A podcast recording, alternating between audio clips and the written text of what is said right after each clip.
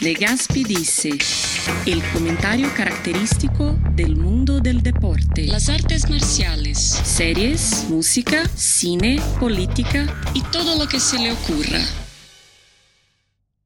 ¿Qué tal amigos? Bienvenidos a este segundo episodio de Legaspi Dice. Soy Carlos Contreras Legaspi, papá Legaspi, y de verdad les agradezco mucho que me sigan acompañando, eh, sobre todo en esta época de sobrepoblación de podcast y de tantos, eh, de tantas eh, transmisiones en vivo, de tanto contenido que todo el mundo está haciendo, obviamente, con la facilidad de estar desde sus casas. Muchas gracias a los que me escribieron por el primer eh, podcast, muchos amigos, mucha gente que me conoce, mucha gente que me tiene aprecio.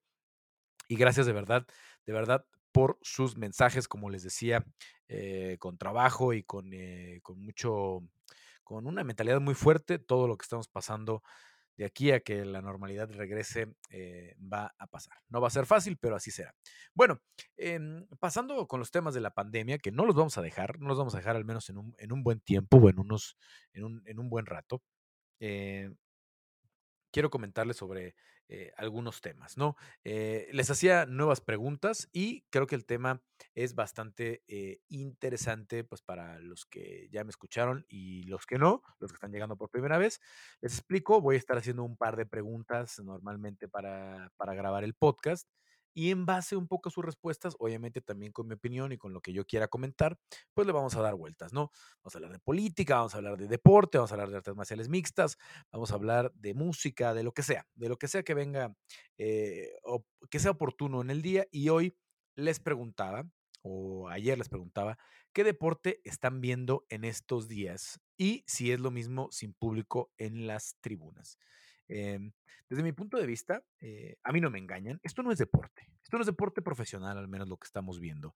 Eh, me encanta que el UFC esté de vuelta, estamos viendo peleas muy interesantes. Este sábado, Jorge Masvidal y Kamar Usman se enfrentan por el título Welter, Max Holloway y eh, Alexander Volkanovski por el título Pluma del UFC, también está el, título gallo con Piotr Jan y, José Aldo, una cartera espectacular en UFC 201, hay Premier League, hay Liga, ya acabó la Bundesliga, ya sabemos que el Bayern es campeón, viene la Champions en agosto, la Europa League, pero a final de cuentas esto no se siente igual. No nos engañemos, sin el público en las tribunas no es lo mismo, o así es mi punto de vista. Yo la verdad veo todos los deportes. La liga coreana de béisbol me está costando trabajo. Em, creo que el que no, no marca mucha diferencia es la Fórmula 1. Eh, el fin de semana pasado arrancó la Fórmula 1 en Austria, pues con cuatro meses de, retraso y con un formato que será muy extraño porque veremos dos grandes premios en Austria, dos grandes premios en Gran Bretaña. Eh, vamos a ver si el de México se puede hacer por el tema de que eh, el, el, Autódromo Hermanos Rodríguez está siendo utilizado como un, como un hospital para, para, enfermos de COVID y en México la situación no mejora. Hoy otra vez más de 700 muertos, hoy otra vez muy cerca de, los récords de, contagios. En fin, cuando en México además se hacen muy pocos testing. Pero no está, no está fácil la situación, con excepción de la Fórmula 1, que creo que eh, los pilotos lo deben, lo deben de sentir diferente, porque sí hay una vibra cuando se levanta la gente, cuando hay apoyo en México, por ejemplo, cuando entran por esta parte del Foro Sol, donde es van muy despacito, bajan mucho la velocidad para tomar estas curvas tan, tan, tan cerradas que tiene el Foro Sol y luego pasar por el medio de la tribuna. Los pilotos sienten esta energía del, público cuando aplaude, cuando se levanta, cuando les chifla, eh, aunque vienen obviamente eh, a toda velocidad eh, y con, con el casco y con el ruido del motor, sienten, sienten toda esta energía, ¿no? Y sobre todo los pilotos mexicanos que los que nos ha tocado estar tanto en la Champ Car como en la Indy, como en Fórmula 1, cuando pasa Checo Pérez, cuando pasaba Adrián Fernández, cuando pasaba Michelle Jordan, Mario Domínguez, etcétera, el que fuera, eh, eh, la, vibración, la energía se siente, ¿no? Ayuda, ayuda para, el, para que el piloto cargue ahí pilas. Pero a final de cuentas, bueno, así se ha eh, tenido que acomodar todo porque el mundo está viviendo una etapa diferente y, ya lo platicaba yo en el podcast anterior, no va a cambiar. Creo que la Fórmula 1, obviamente la NASCAR, la Indy, los, las, categorías de automovilismo que lo están haciendo, por ahí en la, en la transmisión de televisión es casi lo mismo. El fútbol no, eh, el, UFC no, el boxeo no. Sobre todo, por ejemplo, e, en el box no me gusta a mí eh, este acomodo que hizo TV Azteca, que, que la verdad se sabe muy bien cómo hacer las transmisiones de boxeo y tienen un talentazo para, la, para, para hacer el boxeo, este, con expertos como, como Chávez, han tenido Barrera, eh, tienen a, a, a Rafa que a mí me queda muy bien, es buen amigo Rafa Ayala. Este, y, y, en fin, eh, con, obviamente con la Amazon, eh, ya no está Carlos Aguilar, pero sí, eh, en fin, lo, de, lo de Azteca en el boxeo ha ha hecho, lo han hecho muy bien. Pero no me gusta cómo está este acomodo con la pantalla tan cercana, se ve muy chiquito el espacio del, del cuadrilátero los que saben de televisión, los que saben de fotografía, eh, para cine, para videos, pues la profundidad es muy importante y, y, la pantalla esa que está ahí tan pegada al, al, cuadrilátero le quita totalmente la profundidad y se hace ver, o al menos a mí me hace sentir muy apretado el cuadrilátero, como si estuvieran eh, peleando en un espacio muy pequeño. En fin, eh, no, no es lo mismo, no es lo mismo que el, deporte profesional más o menos con la excepción del deporte eh, motor, que a mí también me gusta mucho, soy muy aficionado, pero a final de cuentas, obviamente hay otros deportes que me han tocado cubrir más. La Fórmula 1 le ha podido cubrir eh, en el Autódromo Hermanos Rodríguez en cuatro años, en Austin en un par de oportunidades, en, en, Monza y en el Gran Premio de Italia en una ocasión, y en Silverstone en el Gran Premio de, del Reino Unido en una ocasión más. Y de verdad es, es algo espectacular eh, la fiesta que hace la gente, la fiesta que hace el público, la convivencia, es como un festival, como un concierto, estas tribunas que están repletas, tribunas de 30, 40 mil personas repartidas por varios lugares, 300, 400 mil personas que pueden ir un solo fin de semana a un autódromo. Resulta espectacular y resulta eh, muy, muy interesante, ¿no? Pero en fin, vámonos con, con, eh, con, con, el resto de sus respuestas y con lo que opinaron la, la mayoría de ustedes, ¿no? Con, respecto a, mi pregunta, que era qué deportes están viendo y si consideran que, que, es lo mismo o al menos que se parece. Javier Hernández dice eh, UFC y si hace falta la emoción del público, siempre y cuando no sean idiotas y abucheen por todo. A veces el, el público del MMA puede ser muy mal educado. Y, y, cuando se van al piso empezar a gritar de cosas y cuando hay poca acción gritar beso, beso y, ya ni para qué recordar lo que pasó en septiembre del año pasado aquí en la Ciudad de México, que es un episodio muy triste y lamentable. Diego Alemán dice por ahí lo mismo, MMA no es lo mismo, pero se agradece el esfuerzo y del lado bueno está que se escucha más a detalle la acción dentro y fuera de la jaula. Eso sí es espectacular, ¿no? Lo de las esquinas, los gritos, cómo se van eh, llamando los, los, eh, los entrenadores. Eh, ayuda en ese sentido estar más cerca. A mí hay peleas en este tiempo, que ya lo he platicado en otros espacios, que me encantaría ver con mucho mayor afición, muchas más, muchas más eh, bueno, no nada más con muchos más, con público, digamos, porque lo que hay ahí pues son empleados de UFC. Antonio Pasos dice, en ocasiones el fútbol, la Liga de España, Inglaterra o Italia. Pero para mí no es lo mismo, o quizás sea que les afectó físicamente la cuarentena a los jugadores. Se nota en muchos casos que están fuera de ritmo, ¿eh? y algunos arrancaron muy bien de ritmo y luego se les cayó. En la Bundesliga vimos de verdad una diferencia abismal entre los equipos que tienen más infraestructura, que se notó que trabajaron mejor que los de abajo pero clarísimo. Eh, Namsug, no es lo mismo, se siente muy frío, muy triste todo, hace falta la gente. Es que la esencia del deporte profesional es la gente. Luis Salinas dice, el fútbol pero no me sabe igual. Orlando Pelayo, que no sé de dónde sea, pero dice, el Super Rugby de Nueva Zelanda, pero allá se público porque superaron la pandemia de volada. La controlaron muy bien, lo trabajaron muy bien.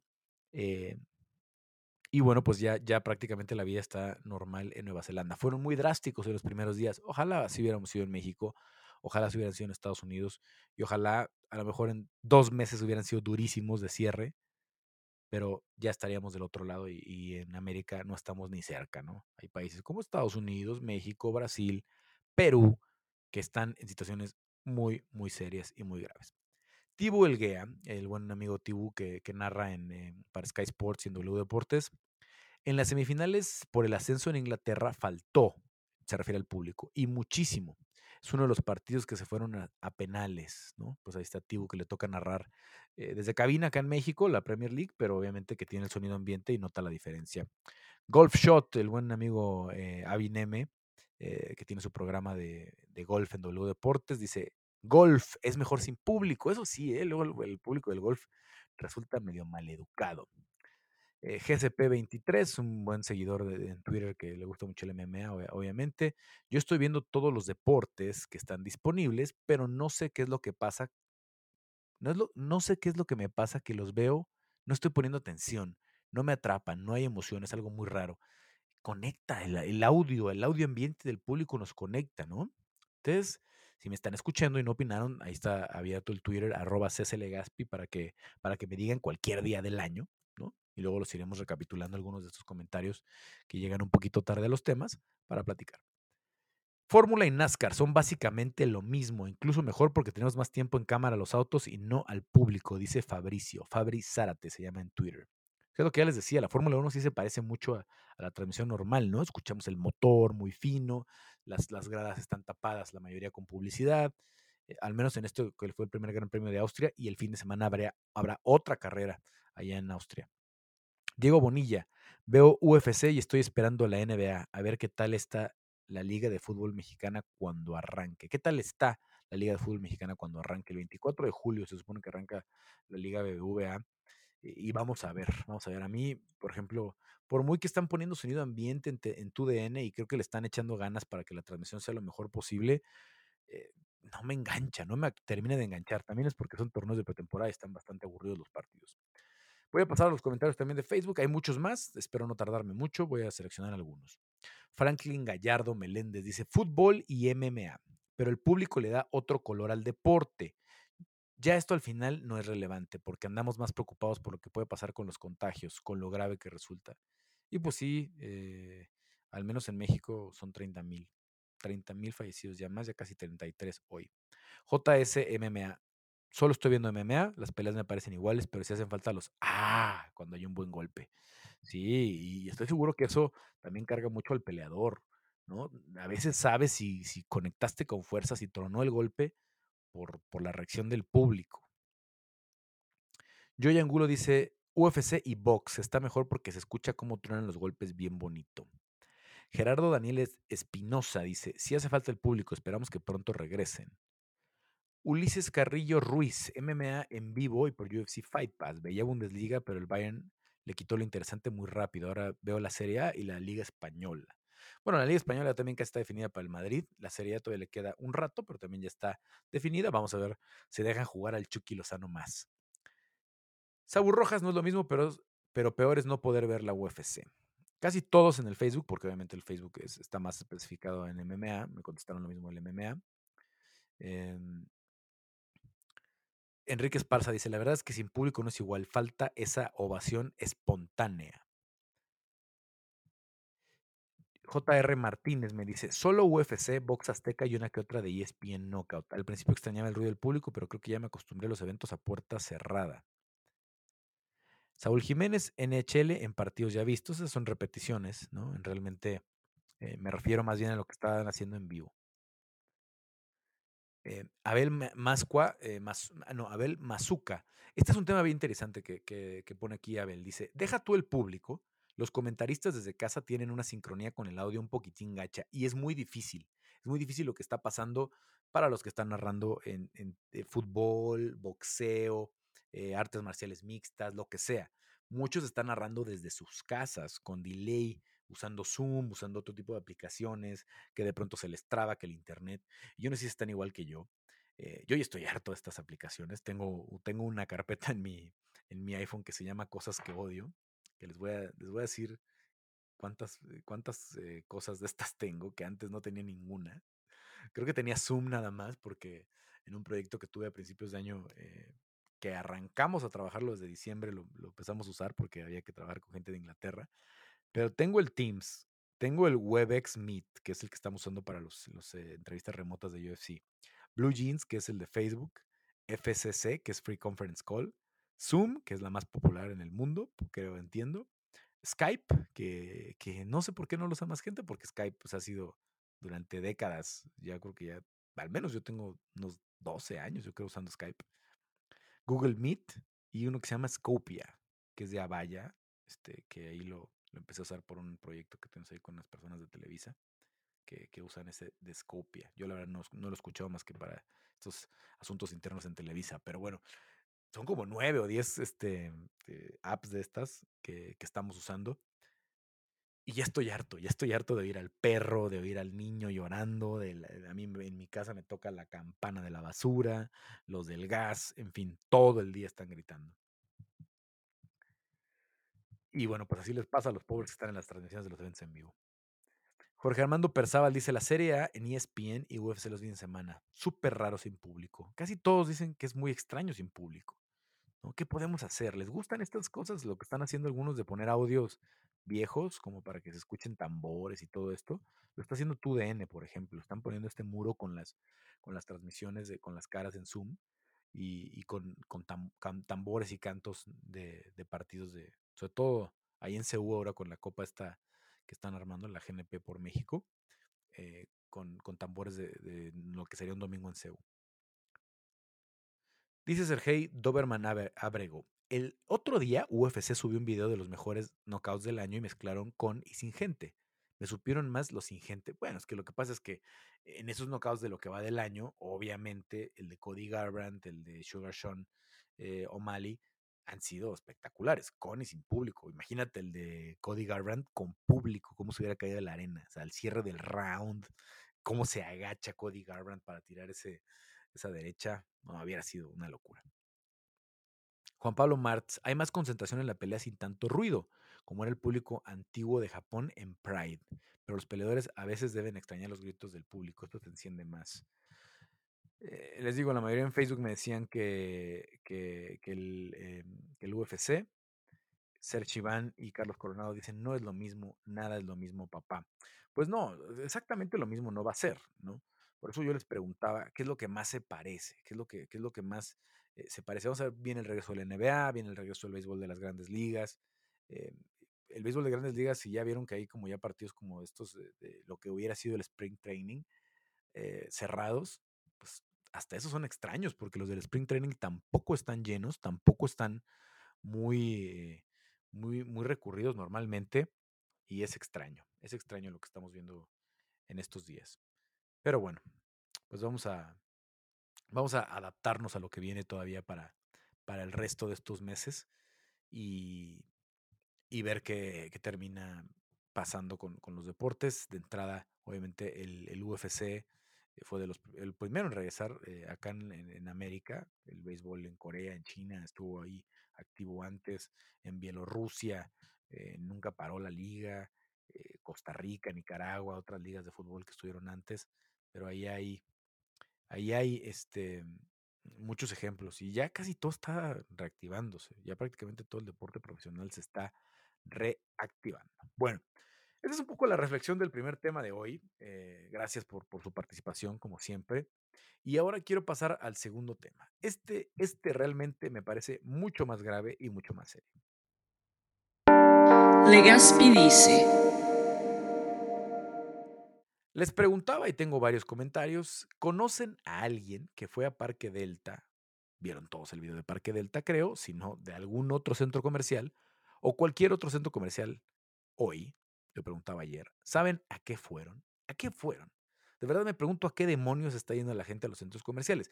Entiendo y, justifico totalmente a las sucursales bancarias, por ejemplo, donde eh, los empleados tienen que ir y, ya abrieron, ¿no? Porque al, momento de que el centro comercial abre, la, sucursal bancaria va a abrir. Centros comerciales como Parque Delta, Parque Delta tiene adentro un Soriana, un, supermercado. Bueno, pues si abrió el supermercado tendrán que ir los empleados. Y al abrir, en consecuencia, irán los clientes.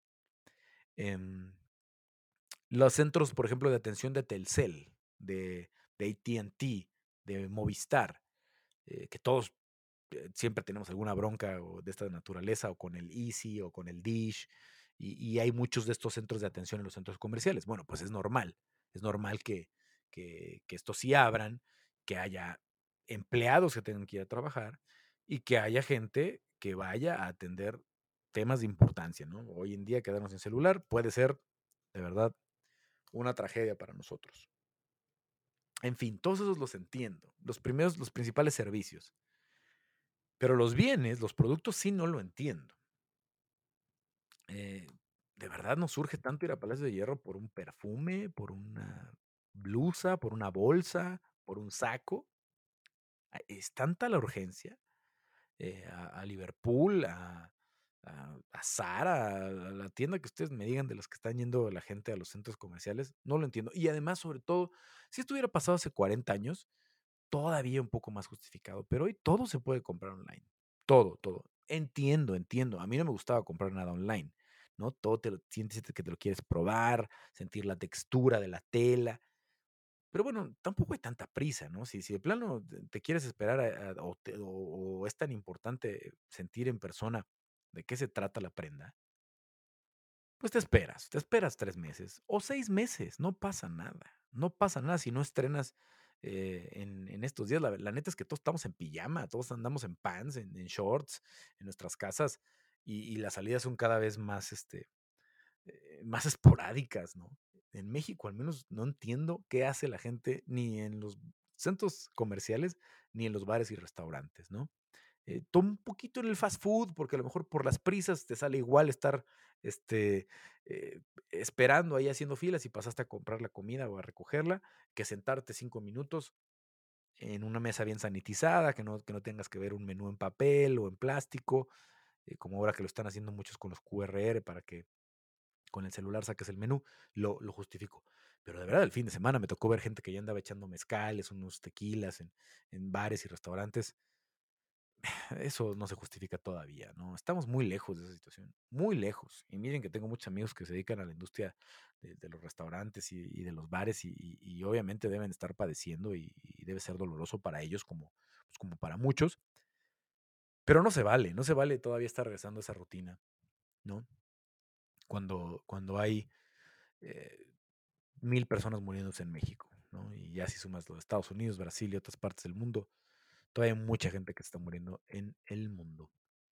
Em, algunas de las respuestas que tuve, esta solamente la puse en Twitter, hay menos respuestas obviamente. Rodrigo Cortés, creo que en un, un tono irónico, dice, están saliendo a apoyar la recuperación económica. Bien patriotas que son.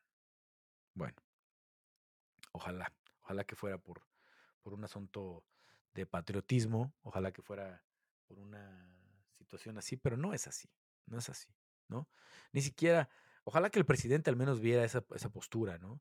De, de, dar, un, dar un discurso de cuando regrese todo esto hay que activar, hay que comprar productos hechos en México, hay que reactivar a las empresas mexicanas. Pero por el contrario, en el gobierno nos están diciendo que es mejor comer frijoles y arroz, que no gastemos en más de un par de zapatos.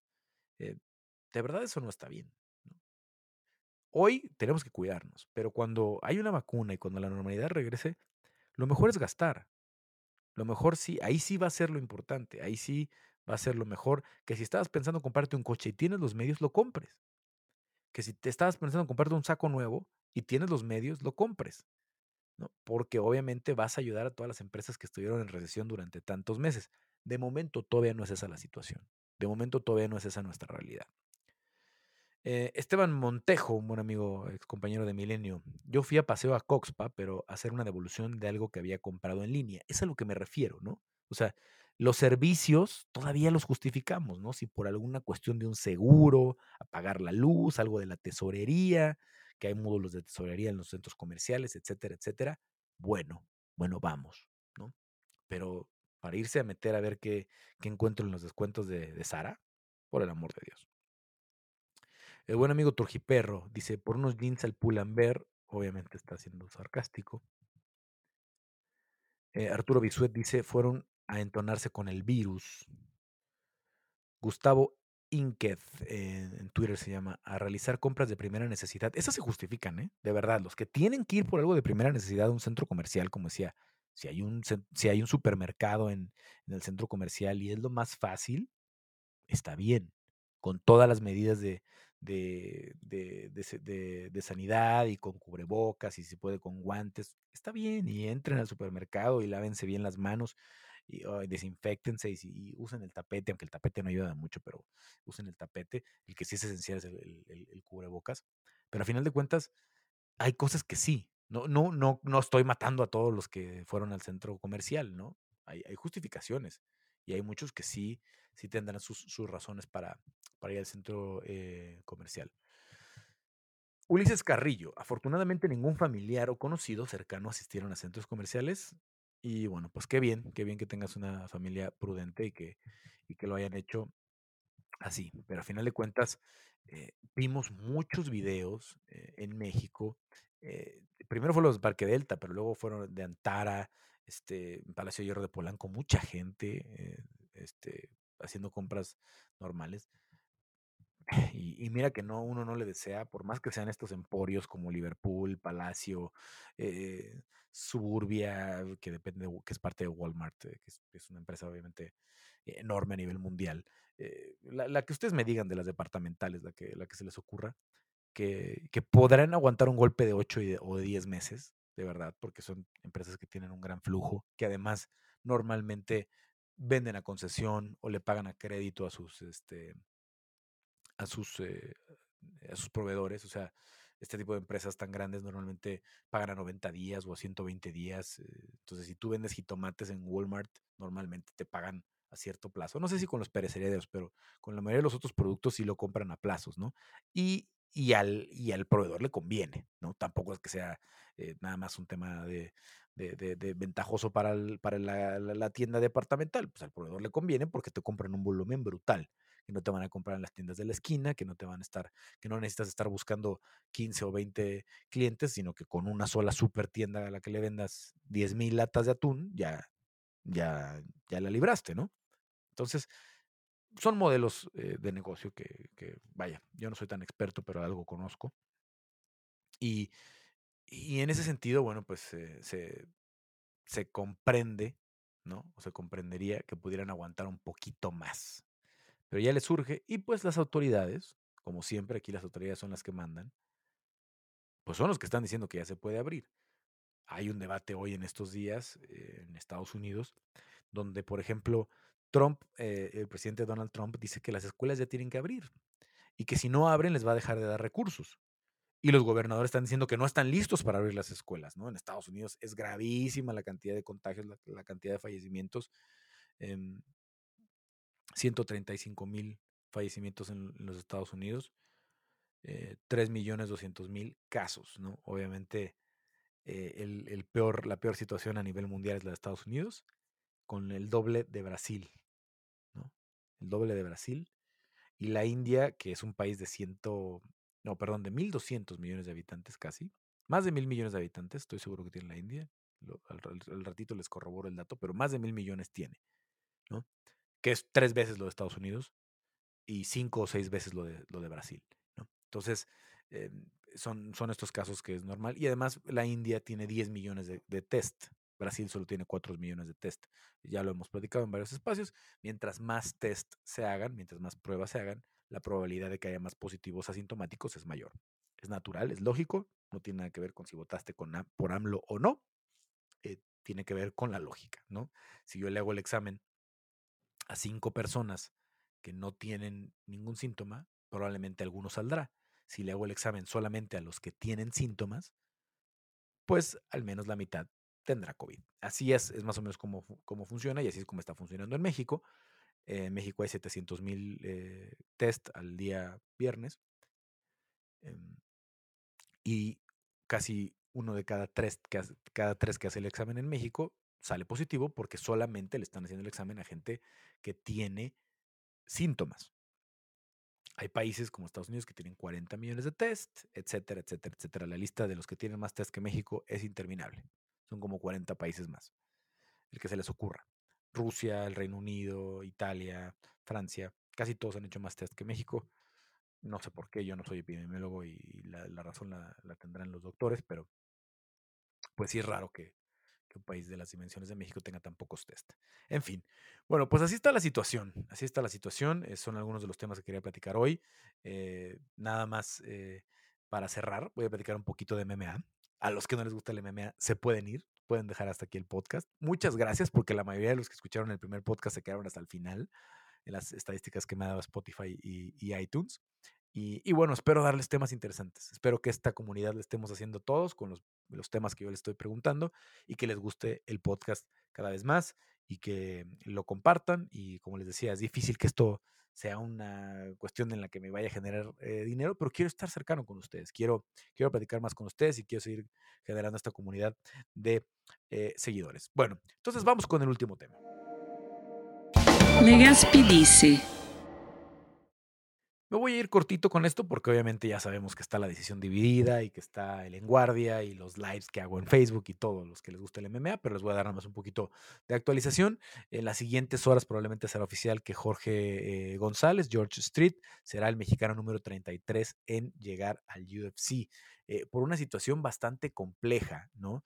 Eh, es un tema que, ha venido evolucionando. Timo Feuch queda fuera de, la cartelera contra Kenneth Berg, un noruego, que con el que iba a pelear en, en, Abu Dhabi, por un pasado ligado a una promotora eh, de supremacistas blancos allá en, en, Alemania. Es muy lamentable, él ya puso una disculpa en sus redes sociales, que eso fue cuando tenía 19 años, que hoy las cosas de forma muy diferente, puso eh, fotos abrazando a, contrincantes de raza negra que, ya ha estado en otras promociones, pero en fin, el UFC se tiene que alejar lo más que pueda de estas situaciones, más hoy más hoy como está en los Estados Unidos, como está viendo la situación en los Estados Unidos, con todas las protestas por eh, el Black Lives Matter, por, por todo lo que pasó con el caso de George Floyd y lo que ha venido pasando durante décadas, ¿no? En, la, en cuanto a la discriminación y sobre todo a la brutalidad policial. Entonces, es algo en lo que el UFC no podía estar de acuerdo.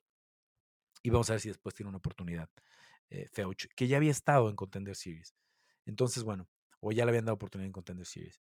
Entonces, eh, se abre una puerta para un mexicano. Qué bueno para Jorge González, de, la Ciudad de México, eh, de la Academia Adam, eh, que es una academia que tiene varias sucursales, que tiene varias franquicias en, nuestro país y que tiene muchos peleadores y que también tendrá la oportunidad con Luis Ronaldo Rodríguez el próximo 4 de agosto, a lo mejor de colocar a un peleador más en el, máximo nivel del, del MMA mundial y ojalá que así sea. Entonces estará enfrentando a Kenneth Berg, un peleador complicado, un noruego con el que ya tenía pactado una pelea en el 2018 Jorge González en esta cartelera que hizo Golden Boy, que hizo Jorge, Oscar de la Hoya, en la que puso a Chuck Liddell a dar vergüenza con, eh, con Tito Ortiz, una pelea que nadie quería ver, que ya era demasiado tarde para que sucediera una versión más de esa, de esa pelea, pero al final de cuentas así lo hicieron.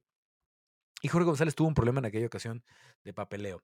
Ahora eh, estará volando en las siguientes horas, si no es que ya está volando el momento que ustedes escuchen el podcast, hacia Abu Dhabi y veremos si el próximo miércoles 15 de julio logra debutar, logra dar el peso y ojalá que sea el mexicano número 33 en la historia del UFC. Si no sucede por algún motivo extraño en estos, en estos días, ojalá que sea pronto porque Jorge no tiene ya mucha competencia en México. A nivel internacional ya fue a pelear a Polonia, a Rusia, eh, ya peleó con varios ex UFC, así es que tiene, tiene eh, las credenciales para poder estar en el máximo nivel. En fin, este fue el segundo podcast de Legaspi Dice, eh, un poquito más corto que la primera ocasión. Como les decía, voy a tratar de que esté alrededor de la media hora para no, no saturarlos mucho, para acompañarlos en sus trayectos, ya sea de coche, de bicicleta, si salen a correr, y que bueno, alcancemos a compartir todos los momentos. Están abiertas las redes, arroba Legaspi para que me comenten, para que me digan si les gustó el podcast, si no, como decía, muchas gracias a los que eh, escucharon el primer episodio. Y pues bueno, vamos a preparar eh, el, episodio número 3. Ya tengo por ahí una idea de tema. Vamos a ver si el lunes o martes empezamos la interacción. Y pues nos escuchamos muy pronto con Legaspi Dice, su podcast a partir de ahora de confianza. El comentario característico y todo lo que se le ocurra. Legaspi Dice.